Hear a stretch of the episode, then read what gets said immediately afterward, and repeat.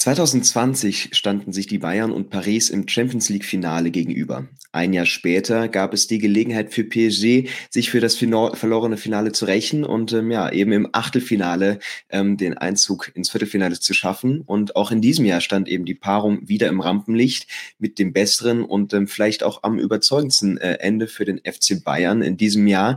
Ähm, guten Morgen, Tobias Escher. Mit dir darf ich heute wieder das Spiel analysieren und äh, ich freue mich sehr, dass wir uns uns diese hochklassige Paarung nochmal unter die Lupe anschauen.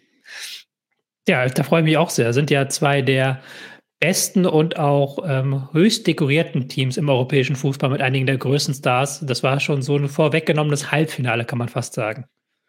Ja, die Bayern hatten wir äh, vor ein paar Wochen uns schon mal angeschaut. Lass uns einfach mal mit Paris anfangen und allgemein mal diesem Mysterium Paris, was man ja irgendwie nie so richtig einordnen kann. Also die nationalen Leistungen ja, lassen eigentlich wenig Aufschluss darüber zu, wie sich Paris auf der großen Bühne schlägt. Hast aber jetzt im Kader wieder ein paar Ausfälle. Neymar, der fehlt. Also was ist diese Mannschaft? Wie lässt sich das runterbrechen, was die eigentlich äh, zu, äh, zu leisten imstande fähig sind?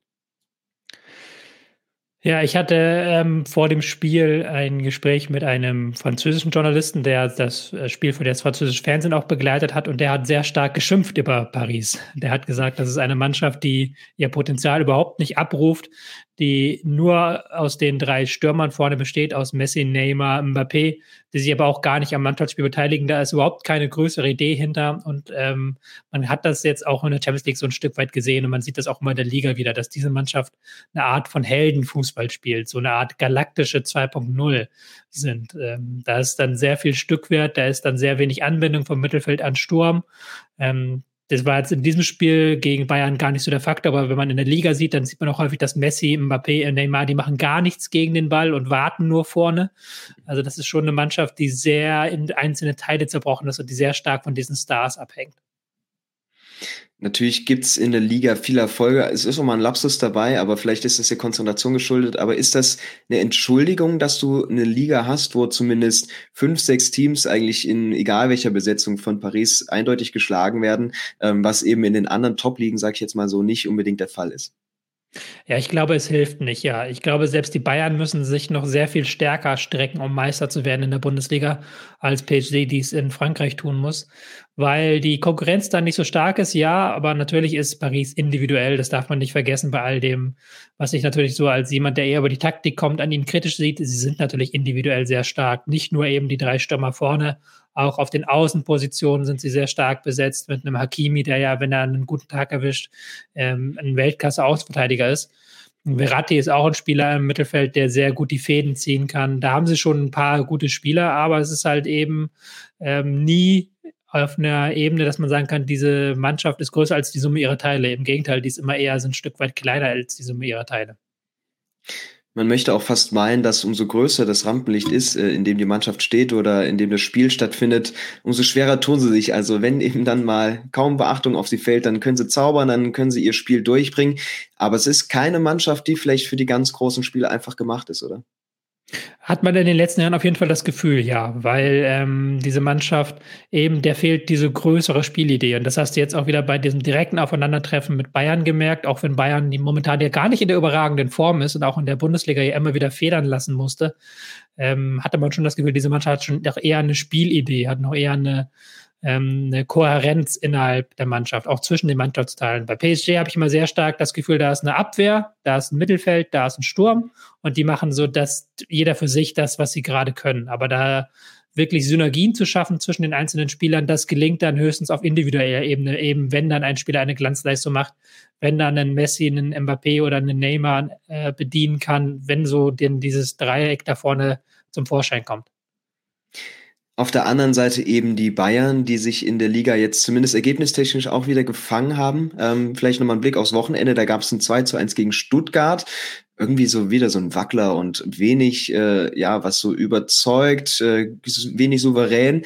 Äh, und trotzdem, wenn man jetzt aber denkt, okay, Mittwochabend, die werden wieder voll auf den Punkt da sein. Oder wie schaffen die Bayern das dann trotz so dieser paar Wackler, ähm, sich wieder da voll fokussieren zu können? Das Stuttgart-Spiel war sicherlich auch ein Spiel, das zum Einspielen für PSG gedacht mhm. war. Ähm, man hat jetzt ja auch dieselbe Aufstellung verwendet, also da hat äh, man natürlich das Gefühl, dass gegen Stuttgart da getestet werden sollte, auch mit einem Stanisic, wie der sich da macht, ob der bereit ist für PSG. Und das hat dann gegen Stuttgart auch gar nicht taktisch 100% Sinn ergeben, das so zu spielen. Und da konnte dann Stuttgart eben, weil sie selber an den 4-3-3 spielen, und das war relativ gut gegen Bayerns Variante, die konnten da ganz gut Druck ausüben. Aber das war deutlich, dass Stuttgart ist nur die Pflichthürde und gegen PSG geht es und da ging es eher darum, dass die Spieler sich einspielen. Und das muss man auch im Nachhinein gestehen, haben sie getan. Sie wirkten jetzt sehr eingespielt gegen PSG. Kommen wir gleich mal zur Aufstellung. Also es äh, ist wieder so, dass Nagelsmann der Dreierkette vertraut, die sich jetzt wirklich eingespielt hat mit Stanisic, ähm, Upamecano und Delicht. Und äh, ja, Upamecano muss äh, Pavard ersetzen im Vergleich zum Hinspiel. Ähm, ist es aber vielleicht trotzdem die beste Startelf aktuell mit diesem ganzen System und der Eingespieltheit, die Nagelsmann auf den Platz schicken kann? Wenn man das jetzt rein individuell betrachtet, dann muss man natürlich sagen, dass ein Cancelo auf der Bank sitzt, dass ein Sané auf der Bank sitzt, ein Nabri, da sitzen schon sehr viele starke Spieler auf der Bank. Aber was diese Startelf momentan voraus hat, den anderen ähm, Spielern, die immer auf der Bank sitzen müssen, dass es hier eine wirklich kohärente Spielidee ist. Nämlich diese Dreierkette hinten, bei der sich auch Davis manchmal einklingen kann, sodass es dann eine Viererkette wird. Aber Davis, der auch sehr weit nach vorne schieben kann. Dadurch kann wiederum Musiala so ein Stück weit in den Halbraum rücken. Müller ist in einer sehr guten Position eingebunden, weil auch immer Goretzka da aushilft. Also da sind sehr viele Synergien zwischen den Spielern. Und das ist tatsächlich, dass man das Gefühl hat, hier sind die, äh, ist die Mannschaft größer als die Summe ihrer Teile. Und das ist auch der Grund, warum so ein Stanisic dann spielt, der gar nicht so der überragende Spielertyp ist, jetzt individuell gesehen. Aber er ist als halbrechter Verteidiger schnell, er spielt die simplen Pässe und er gewinnt die Zweikämpfe. Und das ist für diese Position erstmal wichtiger, als dass er offensive Akzente setzt. Und ähm, deswegen glaube ich schon, dass diese Variante, die Nagelsmann da gefunden hat, die so eine Mischung ist aus so einer Dreierkette und so dem klassischen 4-2-1, das ist eine sehr, sehr gute Variante. Trotzdem noch mal ein paar Worte zu Cancelo, der eben im Winter noch als Weltklasse-Transfer betitelt wurde. Natürlich ein Spieler enormer Klasse ist, aber jetzt eigentlich total hinten runterfällt, weil er kaum gebraucht wird. Ähm, spricht doch einfach aber für die Mannschaft, dass sie sich von dieser Unruhe durch den, so einen Spieler, der auf Spielzeit drängt, gar nicht so aus, aus der Ruhe bringen lässt. Und gerade für Stanisic, ähm, dass er die Konkurrenz bekommt im Winter, wo es eigentlich gut läuft, ähm, dass er das Selbstbewusstsein trotzdem mitnimmt und einfach zeigt, warum er dahin gehört. Ja, genau. Also Stanisic hat er ja auch gar keine Rolle so groß gespielt vorher. Es ist ja nicht so, dass er jetzt über Wochen Stammspieler war, sondern er hat sich jetzt nochmal eben diese Rolle als rechter Innenverteidiger in dieser Dreier-Fünferkette, Viererketten-Konstellation, in dieser sehr seltsamen Variante, hat er sich sehr empfohlen. Und das ist auch eine Rolle, da muss man auch ganz ehrlich sein, die Cancelo so nicht spielen kann. Also dieser rechte Halbverteidiger, der viele Defensivaufgaben erfüllen muss, das ist eher so wirklich eine Rolle für Stanisic. Und auf rechts außen hat dann eben Coman den Vortritt, weil der eben offensiv noch viel stärker ist und weil er das auch kann in dieser Rolle, wenn Stanisic da hinten absichert. Und das ist so ein bisschen jetzt das Pech für Cancelo. Aber ich glaube nicht, dass das so mega viel Unruhe in den Verein reinbringt. Klar, Cancelo ist ein Spieler, der immer spielen möchte, der auch bei City da Ansprüche angemeldet hat. Deswegen durfte er überhaupt zu Bayern gehen, weil Pep Guardiola das zu viel geworden ist mit seinem Gemecker. Aber da ist er natürlich auch ein gestandener Spieler gewesen. Und wenn du bei Bayern in eine neue Mannschaft reinkommst, kannst du natürlich auch nicht sofort die Ansprüche anmelden. Das machen ja auch die Mitspieler gar nicht mit. Insgesamt vielleicht das Duell der Gegensätze, das sehen wir jetzt eben auch an der Taktik, dass Paris sich gar nicht so richtig gefunden hat in den letzten Wochen und eben auch in der Liga auch ein Dreier-, Fünfer-Kettensystem ausprobiert hat. Ähm, Meinst du, das ist eher jetzt äh, gegen die Bayern auch eine proaktive oder eher reagierende Maßnahme auf den Spielstil gewesen? Also in welche Richtung ging das? Dass sie das selbst forciert haben oder gemeint haben, okay, vielleicht, wenn wir das jetzt so umstellen, kommen wir besser ins Spiel? Ich glaube eher letzteres. Ähm, ich glaube, es war jetzt keine besonders aktive Maßnahme, hatte man das Gefühl, mhm. weil diese Dreierkette auch sehr wenig offensive Akzente gesetzt hat. Es war vielleicht noch Marquinhos, der ab und zu vorgestoßen ist, und Danilo, aber das haben sie sehr, sehr dosiert gemacht. Man hatte erst ja, als man die Aufstellung gesehen hat, war, man gar nicht sicher, ist das überhaupt eine Dreierkette? Wird das eine Dreierkette? Wird Marquinhos vielleicht das Mittelfeld drücken? Aber war dann nein. Es war dann tatsächlich über weite Strecken eine Dreierkette, die auch defensiv zu einer Fünferkette wurden, wenn die Bayern Außenverteidiger aufgerückt sind. Deswegen hatte ich wirklich das Gefühl, hier ist eine defensive Maßnahme, dass man eben nicht in der letzten Kette in Unterzahl geraten will gegen die fünf Bayern-Angreifer und dass man da eben auf Stabilität setzt und auf Sicherheit setzt und auf ein starkes Zentrum setzt. Das starke Zentrum äh, eben auch auf Ballsicherheit und Übersicht ausgelegt. Ähm, Physis fehlte dann aber vielleicht etwas, so saß zum Beispiel Renato Sanchez auf der Bank, der ja eher dann mal als Aufräumer äh, dient. Ähm, die richtige Herangehensweise gegen so ein dribbelstarkes und eben auch ballsicheres Mittelfeld, dass du dem selbst dann kreieren kannst? Ist dir das dann wichtiger als Trainer? Ja, also eben, das ist, glaube ich, der Gedanke gewesen, ja, dass man im Mittelfeld so eine äh, gewisse technische Überlegenheit haben möchte. Äh, Verratti ist ja auch immer sehr tief geblieben, obwohl da hinten eine Dreierkette war. Also sie haben einen sehr, sehr konservativen Aufbau gehabt, was in der ersten Halbzeit Bayern so vor ein bisschen Probleme gestellt hat aber was dann aber auch PSG überhaupt nicht geholfen hat, in die gegnerische Hälfte zu kommen, weil sie halt meistens drei Spieler hinten hatten, die Außenverteidiger auch relativ tief, Verratti sehr tief und dann hatten sie überhaupt keine Verbindungsspieler. Irgendwann hat es dann Messi versucht zu verbinden, aber dann war wieder vorne keine Anspielstation. Also da war es schon eine sehr defensive Herangehensweise, wo ich mir dann auch manchmal gedacht habe, hey, ihr liegt 1-0 hinten, ihr müsst jetzt eigentlich ein Tor machen, aber da war offen, offensichtlich der Gedanke, das kriegen wir im Verlauf des Spiels schon hin, wir wollen erstmal nicht das Gegentor bekommen. Und vorne hast du natürlich äh, Messi und Mbappé theoretisch auf einer ähnlichen Position. Natürlich im Spiel äußert sich das ganz anders. Ähm, wie groß ist also der Unterschied von Schwarz und Weiß, äh, was du auf dem Papier hast an der Formation und wie es dann real taktisch aussieht bei Paris? Und ist das nicht auch eine sehr große Hürde, dass eben viele Spieler sich eben auch an die individuellen Stärken der anderen anpassen müssen? Genau, ja, das ist natürlich so eine Sache, weil natürlich kann man sagen, ja, die spielen Dreierkette und dann Dreier Mittelfeld, dann zwei Angreifer, aber das wird dem Ganzen ja nicht gerecht. Da hast du ja total recht, weil natürlich ein Messi ein Spieler ist, der nicht im Sturmzentrum ist, sondern der sich fallen lässt, der gerade in den rechten Halbraum relativ häufig geht und von dort äh, ankurbeln möchte. Mbappé wiederum Spieler, der sehr häufig ganz links vorne zu finden ist, weil er von dort in Richtung Strafraum gehen will, weil er so ein bisschen den Cristiano Ronaldo machen will, wie wir den aus, aus Real Madrid Zeiten kennen, sein großes Vorbild. Ähm, das sind dann so Sachen, und dass die beiden haben sich dann auch relativ weit voneinander entfernt in diesem Spiel. Also es gab sehr, sehr wenig Pässe zwischen Messi und Mbappé, weil die einfach auf so unterschiedlichen Positionen waren. Und da kann man natürlich sagen, ja, das ist, mag auf dem Papier Sinn ergeben, gegen Bayern mit diesem 3-5-2 zu spielen, mit dieser Art 3-5-2, aber auf der Praxis war es halt nicht ein 3-5-2, weswegen da relativ wenig Synergien waren.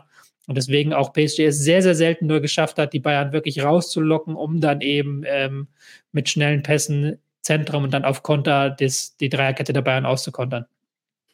Einfach nur mal aus Interesse gefragt und eingeschoben, weil du es eben erwähnt hattest. Ähm, wenn sich Galtier hat er bestimmt gemacht, das Spiel gegen Stuttgart der Bayern anschaut, hätte man dann nicht sagen können, hätte er sich vielleicht noch ein, zwei Dinge mehr abschauen können, vielleicht auch einfach von der Grundformation, weil du eben gerade meinst, ja, mhm. das hat ganz okay funktioniert, die haben die Bayern geärgert oder sagt man dann, nee, okay, eigentlich, das bringt uns jetzt nicht so viel, das wird ein ganz anderes Spiel. Ich glaube, das ist Letzteres, ist natürlich klar, weil sie wissen, wir haben eine viel höhere individuelle Qualität. Ähm, Galtier ist natürlich auch immer so ein gewisses armes Schwein, weil er einerseits hat er den, hat er die mit die besten Spieler der Welt zur Verfügung, mhm. aber er muss sie auch immer einbauen. Er kann jetzt keine, ähm, keine Aufstellung bauen, wie es jetzt zum Beispiel Labadia machen kann. Der hat da sehr viel mehr Freiheiten. Der kann halt einen Silas Guter in den Sturm stellen. Und Messi wird halt immer von, äh, vom Sturmzentrum in den rechten Halbraum abkippen. Ein Mbappé will immer links außen spielen. Also da kannst du schon mal gar keine Variante mit 4-3-3 so richtig bauen, die Sinn ergibt in diesem Kontext. Zumal ja Neymar gar nicht dabei war. Mit dem hätte man es vielleicht noch machen können. Und dann hätte man wieder andere Probleme gehabt. Also das ist ganz, ganz schwierig als, äh, aus taktischer Sicht für Galtier. Und der ist ja auch nicht der erste Trainer, der daran scheitert, aus, dieser, aus diesen elf Spielern eine Mannschaft zu machen. Was das für Auswirkungen hat, da kommen wir später nochmal zu. Jetzt erstmal zum Spiel an sich und den ersten Minuten. Ähm, es war definitiv nicht so, dass du gesehen hast, Paris äh, muss auf einen frühen Treffer gehen. Das hätte dem Spiel sehr gut getan. Bleiben aber erstmal ein bisschen abwartend kommen dann auch irgendwann zu ersten guten Gelegenheiten, aber hättest du nicht nur aus neutraler Sicht, sondern auch vor allem aus Pariser Sicht äh, dir schon gern gesagt, okay, wir müssen diese frühe Unsicherheit vielleicht im Spiel noch ein bisschen nutzen und äh, schon früh einfach zeigen, wo es hier langgehen soll.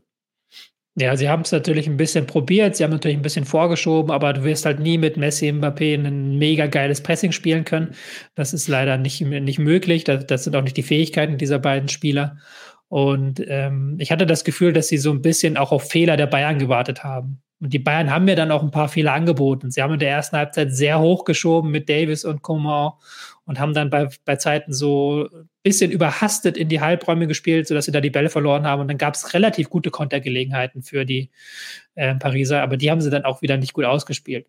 Aber das ist, glaube ich, das, was mich am kritischsten gesehen habe, dass die Paris eigentlich nur auf die Fehler der Bayern gewartet hat und mhm. sie haben halt selber selten versucht, die zu erzwingen. Und sie haben aber auch sehr wenig selbst irgendwie angeboten, aus dem Spielaufbau, ähm, aus dem Spiel heraus, ähm, über Flanken, über Zentrumangriffe. Da war sehr wenig Eigeninitiative.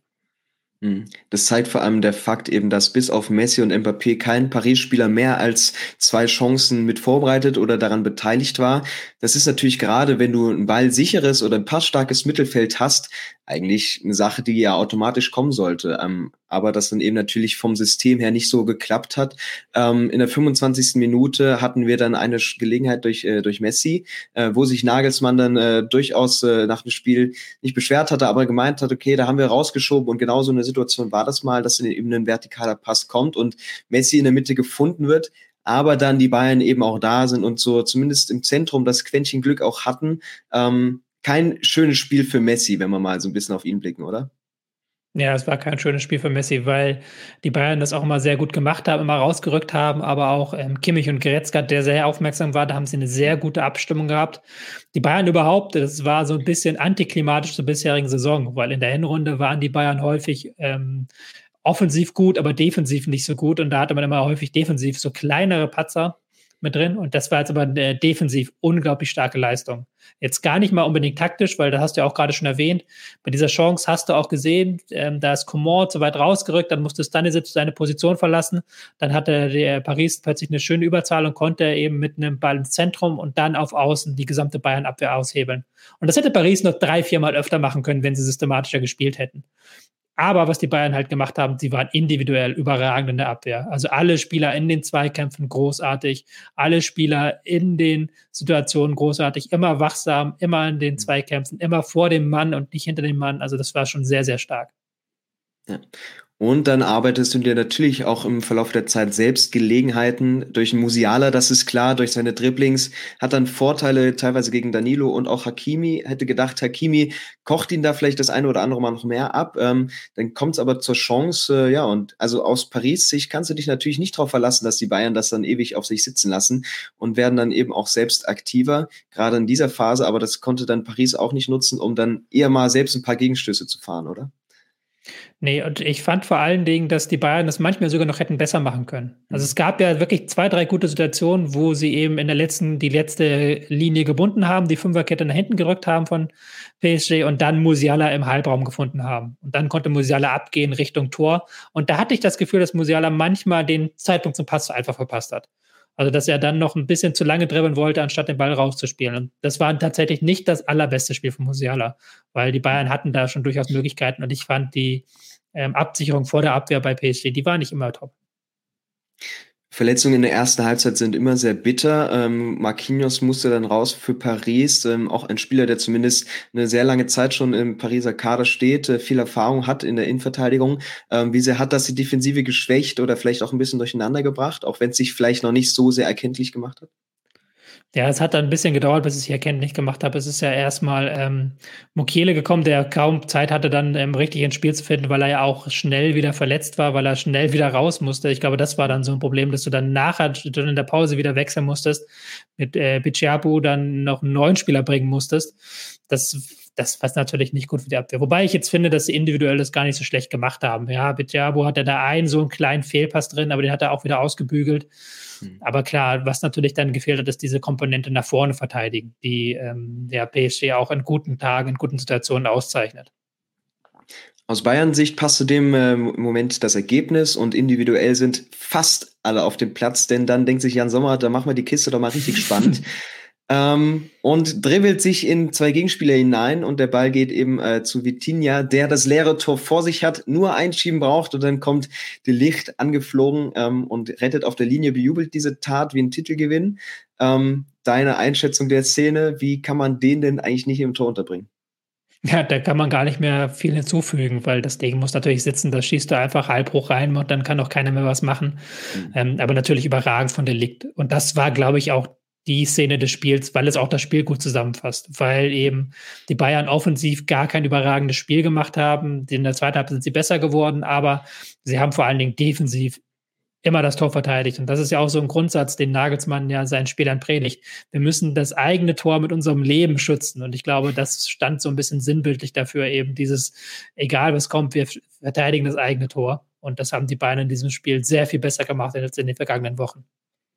Und da müssen wir natürlich nochmal Delicht äh, rauspicken, der es auch schon gegen Stuttgart, dürfen wir nicht vergessen, äh, schon auf der Linie gerettet hatte.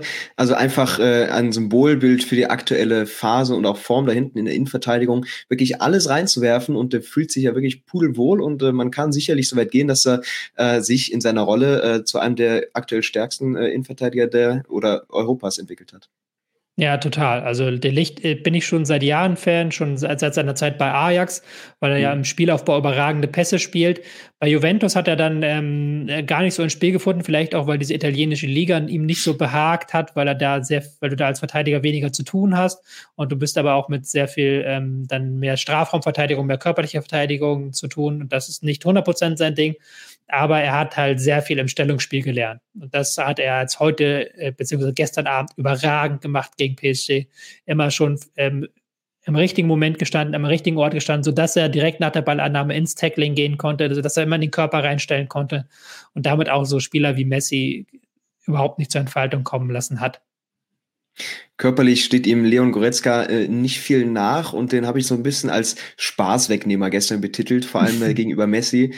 What's so special about Hero Bread's soft, fluffy, and delicious breads, buns, and tortillas? These ultra low net carb baked goods contain zero sugar, fewer calories, and more protein than the leading brands, and are high in fiber to support gut health. Shop now at hero.co.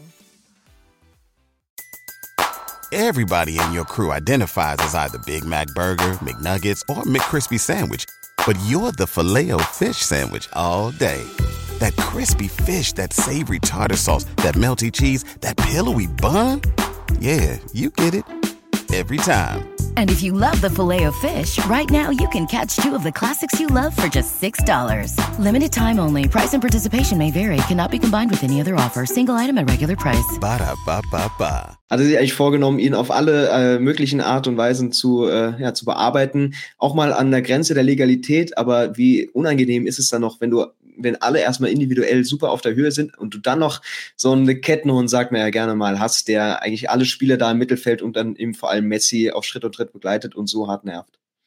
Genau, also äh, vor Goretzka war es, ich finde, sein bestes Spiel in dieser Saison, mhm. weil er zeigen konnte, was ihn auch im Spiel gegen den Ball auszeichnet. Das sieht man ja bei den Bayern gar nicht so häufig, aber das ist ähm, in diesem Spiel unglaublich wichtig gewesen. Auch nach Ballverlusten sofort mit nach hinten gesprintet, auch immer das Auge gehabt, wo ist Messi, wann lässt Messi sich zurückfallen, um dann eben da mitzuhelfen, um da eben in den Zweikampf gehen zu können.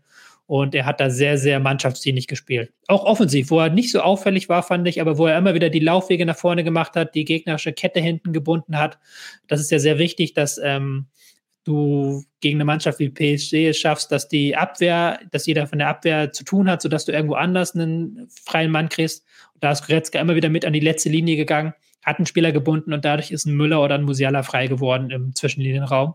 Da hat er sehr mannschaftsdienlich gespielt und offensiv wie defensiv eine gute Leistung von Goretzka. Die paar Chancen gab es also. Wir gehen dann in die Halbzeit. Ähm, für die Bayern, die sich sagen können, ja, wir müssen gar nicht so viel ändern. Wir können dann eher darauf warten, dass Paris auch mal vielleicht jetzt ein bisschen mehr versucht. Äh, das kam aber auch zu Beginn der zweiten Halbzeit nicht unbedingt. Und dann äh, gehen die Bayern auch vermeintlich früh in Führung. Ähm, da vielleicht so hervorzuheben oder für, was ich erkannt habe, ist, dass äh, Paris trotz der Manndeckung und den Gegner vor sich, also Choupo-Moting und Müller, ähm, eigentlich auch eine Überzahl im Strafraum die trotzdem aus den Augen verlieren oder ja, die früher an den Ball kommen als die Innenverteidiger und aus so einer Halbfeldflanke. Wie kann denn sowas passieren in der Situation? Das ist Unkonzentriertheit, muss man ganz klar sagen. Und das ist natürlich auch, da hat der Stürmer ein bisschen Vorteil, wenn du so rausrückst, ein bisschen auf Abseits spielst und der Stürmer kann dann erst reingehen. Und es war ja dann auch Abseits, also in dem Sinne von Paris nochmal Glück gehabt und auch, auch richtig gemacht, dass du die Abwehrseitslinie so weit vorstellst.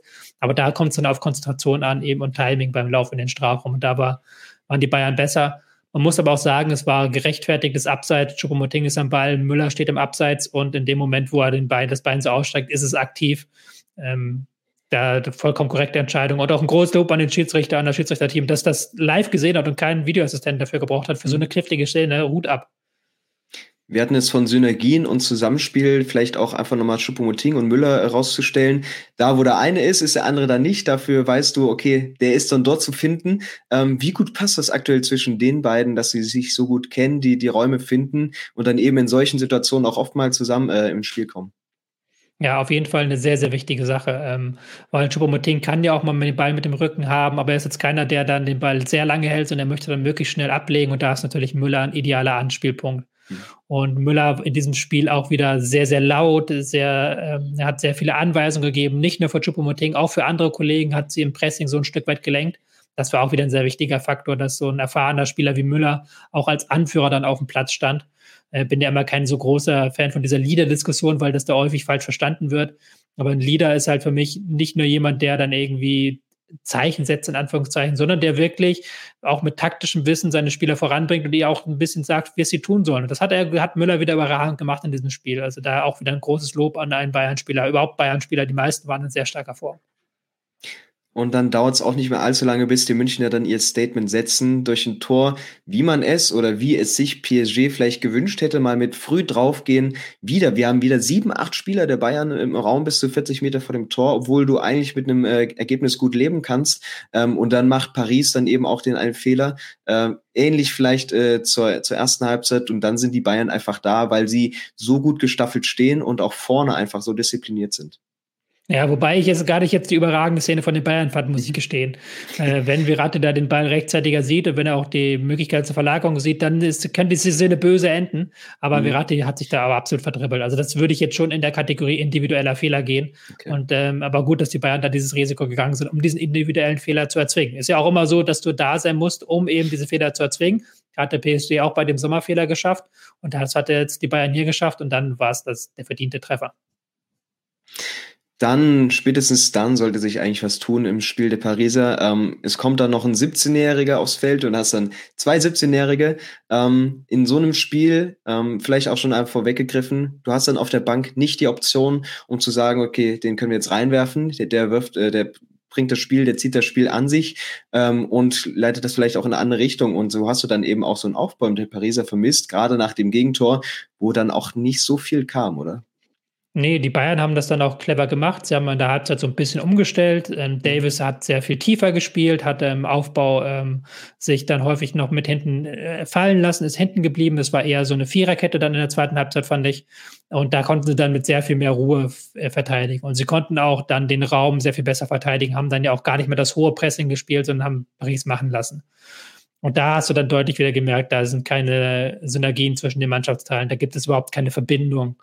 Ich fand dann die Einwechslung von Sahir Emery, die kam fast sogar zu spät, weil der mit seinem 1 gegen 1 Situation, mit seinem Willen halt dann auch mal einen Spieler aussteigen zu lassen, der hat noch am ehesten diese Defensivformation der Bayern gesprengt. Der hat es auch am ehesten geschafft, was zu kreieren und halt wirklich dann die Bayern so ein bisschen rauszulocken aus ihrem sehr kompakten System. Aber das war zu wenig dann, um überhaupt noch irgendwie ein Spiel zurückzufinden. Auch wenn Paris vorne mehr gemacht hat, ähm, dadurch hat sich dann natürlich die, die Räume ergeben. Ähm, für Spieler wie Leroy Sané, die du eigentlich in der Position dann perfekt haben möchtest, hat es dann ab der 75. Minute zwei, dreimal versuchen können, ähm, das im Alleingang klar zu machen, teilweise zu umständlich oder auch zu schlecht bedient von Coman in der einen Situation. Wie schwer ist es dann für einen Spieler mit so einem Standing, eigentlich auch mit so einem Selbstbewusstsein, dass du nur von der Bank kommst und eigentlich in wenigen Aktionen im Spiel dich dann äh, so einbringen musst? Oder denkst mhm. du, okay, das ist eigentlich jetzt kein Problem für einen Spieler seiner Klasse? Es war ja eigentlich doppelt undankbar, weil er ähm, erstens von der Bank gekommen ist, wie du gesagt hast, aber auch in einer völlig un ungewohnten Situation. Ähm, weil Nagelsmann gesagt hat, hey, du gehst jetzt mit Choupo-Moting vorne rein in den. Sturm. Wir wollen diesen Konter und wir wollen dich mit Tempo reinschicken.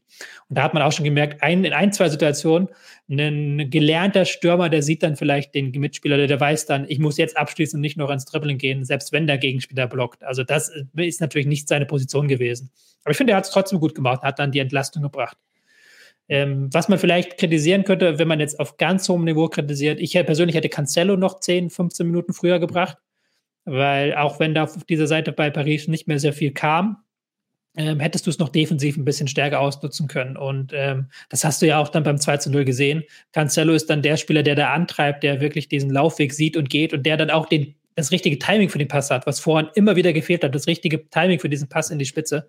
Ähm, da hätte ich mir vielleicht gewünscht, noch vielleicht zehn Minuten früher, da hätte man ein bisschen weniger zittern müssen.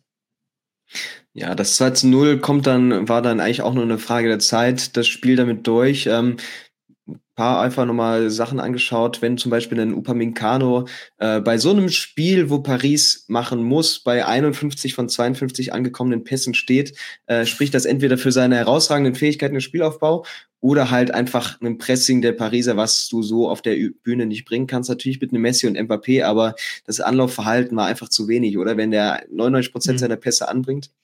Ja, auf jeden Fall. Ähm, die, sie haben es manchmal haben sie es geschafft, dass die Bayern zurückspielen mussten. Und du hast auch bei Sommer deutlich gemerkt, nach diesem Patzer, bei diesem Lapsus hat er mehr Bälle lang geschossen. Das hat dann so ein bisschen Paris in die Karten gespielt.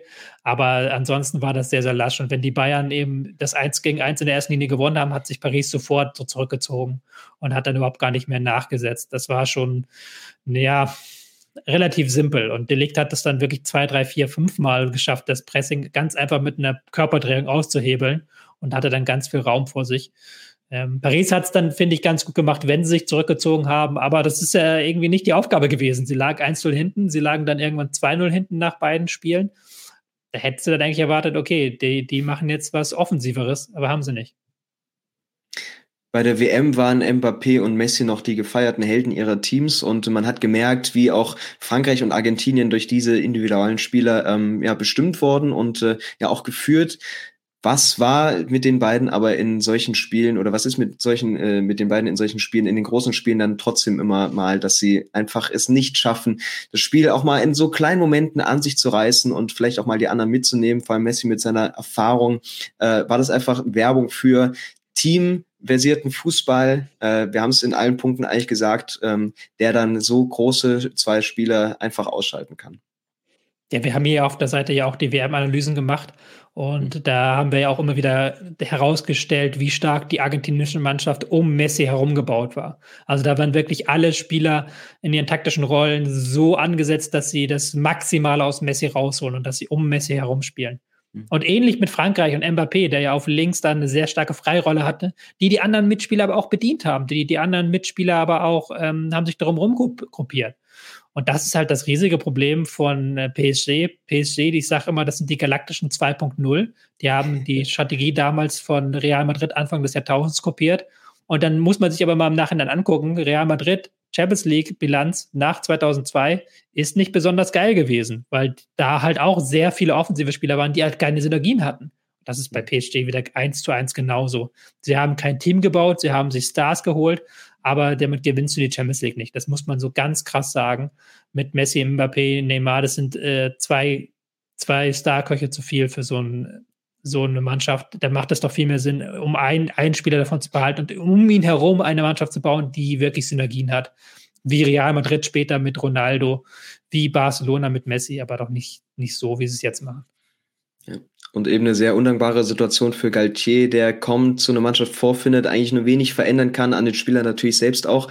Äh, ist mir gestern eigentlich als sehr aktiver und engagierter Trainer an der Seitenlinie aufgefallen, aber so richtig scheint er die Mannschaft dann äh, in solchen Momenten auch nicht zu erreichen oder ist dann auch einfach wenig äh, möglich von der Seitenlinie, dass du dann noch umstellen kannst oder einfach das äh, Einfluss auf ein Spiel nehmen. Das ist natürlich, du hast natürlich sehr wenig Möglichkeiten, wenn du vorne zwei Spieler hast, die praktisch gesetzt sind, die du eigentlich nicht so richtig auswechseln kannst. Wenn du eben auch das muss man ja auch fairerweise dazu sagen, so ein bisschen gebeutelt bist durch Verletzungen auch im Spiel und dann eben nicht deine beste Elf bringen kannst.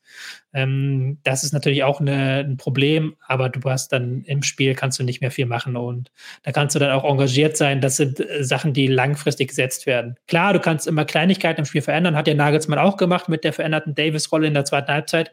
Aber das Grundsystem, diese Grund, Konstellation, die die Bayern hatten. Die hat Nagelsmann ja in den vergangenen Wochen gefunden. Die hat er nicht erst heute gefunden oder gestern gefunden. Die hat er schon gegen Union gefunden. Die hat er dann gegen Stuttgart einspielen lassen und jetzt gegen PSG. Du brauchst schon ein bisschen Einspielzeit, um sowas zu finden. Und das haben die, hast du bei PSG halt überhaupt nicht das Gefühl, dass das passiert.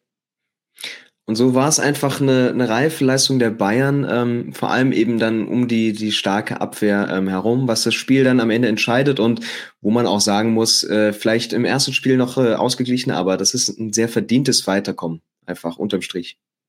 Ja, also total verdient. PSG hat in der zweiten Halbzeit vom Hinspiel haben sie dann ein bisschen Offensivgeist gezeigt und da waren sie auch gut. Da war dann auch Mbappé als eingewechselter Spieler ein wichtiger Faktor, der nochmal das Konstrukt Bayern zum Wackeln hat bringen lassen. Aber jetzt in diesem Spiel, haben sie nicht angeboten und die Bayern haben ja auch gar nicht mal eine überragende Leistung mit Chance um Chance gebraucht, um das zu gewinnen, sondern eine balancierte Leistung mit guten, sehr guten Defensivelementen. Das hat genügt und äh, ganz klar verdient es Weiterkommen. Gibt es für dich auf Seiten der Bayern einen Spieler des Spiels, wenn man das mal küren möchte? Äh, ich werfe noch kurz rein, dass Stanisic mit fünf Tacklings äh, die meisten absolviert hat ähm, und die Licht auf der anderen Seite nur vier Duelle bestreiten muss, obwohl er eigentlich so aufgefallen ist, ähm, was aber für sein Positionsspiel und eben Timing ähm, äh, steht. Also kannst du da vielleicht einen rauspicken aus der Mannschaft, vielleicht auch einen Offensivspieler? Es, ich möchte da eigentlich gar keinen rauspicken, weil mir fällt jetzt keiner ein, also mir fällt fast keiner ein, der abfällt. Du kannst Müller mhm. nennen, der ja auch ähm, den Spieler des Spiels Award bekommen hat, auch finde ich nicht unverdient, weil er halt offensiv ähm, gute Akzente gesetzt hat und aber auch seine Mannschaft immer wieder angetrieben hat, immer wieder ähm, im Pressing Hinweise gegeben hat. Goretzka überragendes Spiel aus dem Zentrum heraus mit sehr guten Defensiv-Eigenschaften. Ähm, Upamecano, Stanisic, De Licht hast du alle schon genannt. Auch ein Davis, der immer wieder ähm, gute Aktionen hatte, immer wieder gute Dribblings hatte, mit Tempo in den Strafraum reingekommen ist. Man kann höchstens vielleicht so sagen, dass Musiala, Choupo-Moting, Coman, die sind so ein bisschen abgefallen. Ich hätte mir von Coman zum Beispiel noch ein bisschen mehr Eins gegen Eins gewünscht, mhm. dass er da mehr Risiko geht. Er stand auch defensiv in der ersten Halbzeit nicht immer gut. Ähm, aber ansonsten, das war eine reife Teamleistung von allen Spielern. Ja. Wenn du dann schon kaum im Spiel bist wie Paris, dann sind es vielleicht noch ein paar Standards, die dich zurückbringen können. Es gab auch zwei sehr gefährliche Ecken, jeweils von äh, Lionel Messi auf den Kopf von Sergio Ramos. Ähm, entweder ist Sommer da oder der Ball ging knapp daneben. Ähm, vielleicht hier nochmal eine allgemeinere Frage zu. Also weder Sommer noch Donnarumma äh, besetzen ihre Posten mit Spielern. Ähm, das hätte zum Beispiel mit der Einsituation äh, mit äh, Ramos auch geholfen. Aber ist das so ein bisschen aus der Mode gekommen und äh, vertrauen die Keeper da lieber darauf, dass er ihn keiner noch irgendwie Sichtfeld nimmt oder sonst was? Ja, tatsächlich ist das, das äh, von Keeper zu Keeper unterschiedlich. Und manchmal sind es auch gar nicht die Keeper, die das bestimmen, sondern mhm. die Trainer, die ja die Eckball-Varianten eintrainieren lassen. Wenn ein Spieler eingewechselt wird, an der Seite zum Beispiel, sieht man ja immer, wie die Trainer dann ihren Spielern was zeigen. Und dann ist es meistens halt, hey, wo stehst du bei der Ecke und wen musst du dann decken? das hat alles Vor- und Nachteile. Du verlierst natürlich, wenn du am Pfosten ein oder zwei Spieler abstellst, verlierst du im Strafraum Spieler. Und ähm, du kannst halt schlechter Manndeckung spielen, du kannst schlechter Raumdeckung spielen, das ist natürlich ein Faktor. Aber es kann auch sehr wichtig sein, halt da Spieler abzustellen.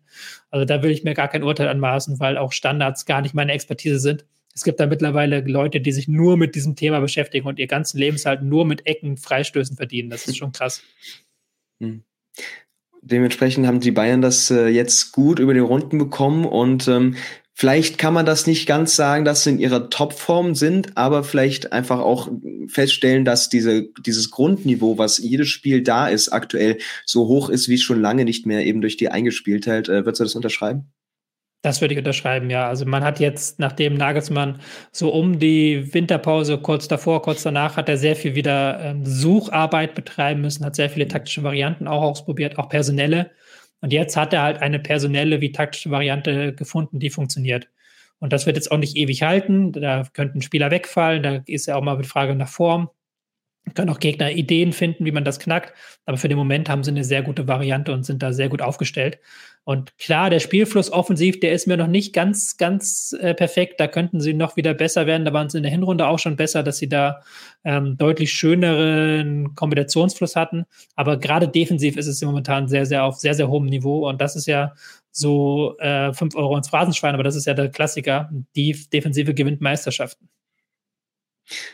Meisterschaften und vielleicht auch noch mehr. Also die Champions League. Ähm, ich sehe zumindest gerade keinen Gegner, wo die Bayern in zwei Spielen äh, unterlegen sind, äh, wo sich die äh, Bayern in zwei Spielen abkochen lassen würden, obwohl wir natürlich äh, viele Hochkaräte im, im Topf haben werden. Ähm, aber ist vielleicht auch sogar das Triple möglich? Ähm, ist ja immer so ein Wort, was man selten oder selten gerne sagt äh, in München, ähm, einfach weil die Erwartungen dann so hoch sind. Aber äh, ist mal wieder an der Zeit? Es ist auf jeden Fall möglich, ja. Ich würde es aber noch nicht beschreien, weil ich sehe sie noch nicht auf dem aller, allerhöchsten Niveau. Und ich glaube auch so Napoli oder auch ein Benfica, die wären richtig, richtig gemeine Gegner für die Bayern in der, in der kommenden Runde. Weil die Bayern auch in der Konterabsicherung noch nicht immer 100% sattelfest sind. Das hast du in der ersten Halbzeit gegen PSG ansatzweise gesehen, aber die haben es halt auch kaum ausgenutzt. Mhm. Und du, es kann ja immer noch passieren, dass da es Ärger gibt bei den Bayern. Das darf man ja auch nicht vergessen. Wieder Sané, Nabri, Mané, Cancelo, alle Spieler, die eigentlich äh, von sich selber in der Stammrolle spielen, die sitzen alle auf der Bank momentan. Und da kann es natürlich auch immer noch zu Reibereien und ähm, Sticheleien kommen.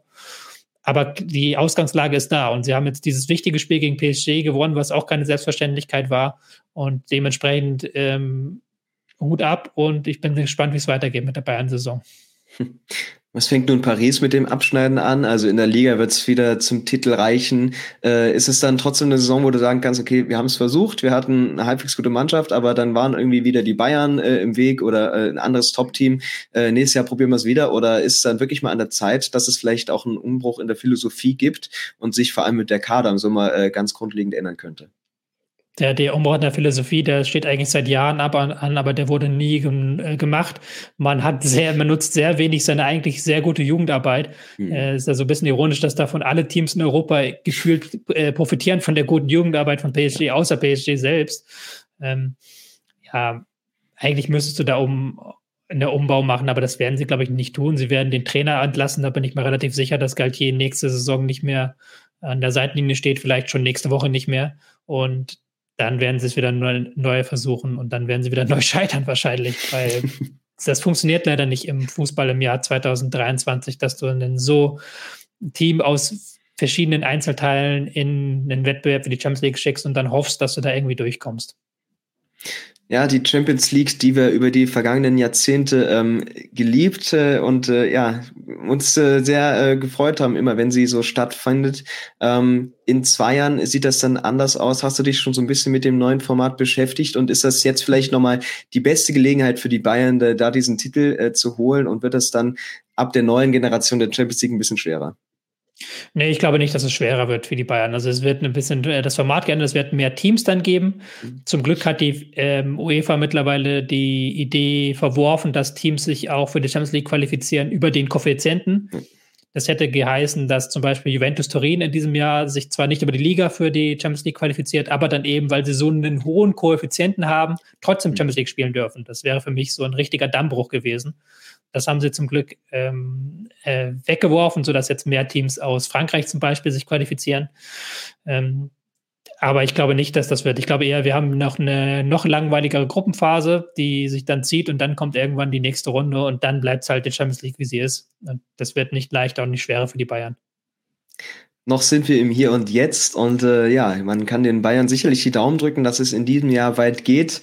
Ähm, und die Spiele sind absolut schauenswert, weil wir eben jetzt festgestellt haben, dass es taktisch und individuell ganz hohe Klasse ist. Äh, und damit erstmal wieder danke dir, Tobias. Wir sind sehr gespannt, was die Champions League noch bringt und natürlich auch die Liga und äh, ja, was äh, die Bayern in diesem Jahr äh, noch zeigen können. Ja, ich bin auch gespannt und ich danke nochmal für die Einladung und freue mich auf die kommenden Spiele. Genau. Und damit äh, bis zum nächsten Mal. Wir hören uns äh, und macht's gut. BetMGM has an unreal deal for sports fans in Virginia. Turn $5 into $150 instantly when you place your first wager at BetMGM. Simply download the BetMGM app and sign up using code Champion150. Then place a $5 wager on any sport. You'll receive $150 in bonus bets, regardless of your wager's outcome. And if you think the fun stops there, the King of Sportsbooks has plenty of surprises in store. Check out daily promotions, same game parlays, live bets, and so much more. Download the app in Virginia today and get $150 in bonus bets instantly from your first wager only at BetMGM. BetMGM and GameSense remind you to play responsibly. See BetMGM.com for terms. 21 plus only, Virginia only. New customer offer, subject to eligibility requirements. Rewards are non withdrawable bonus bets that expire in seven days. Please gamble responsibly. Gambling problem? Call 1 800 Gambler. Promotional offer not available in Washington, D.C.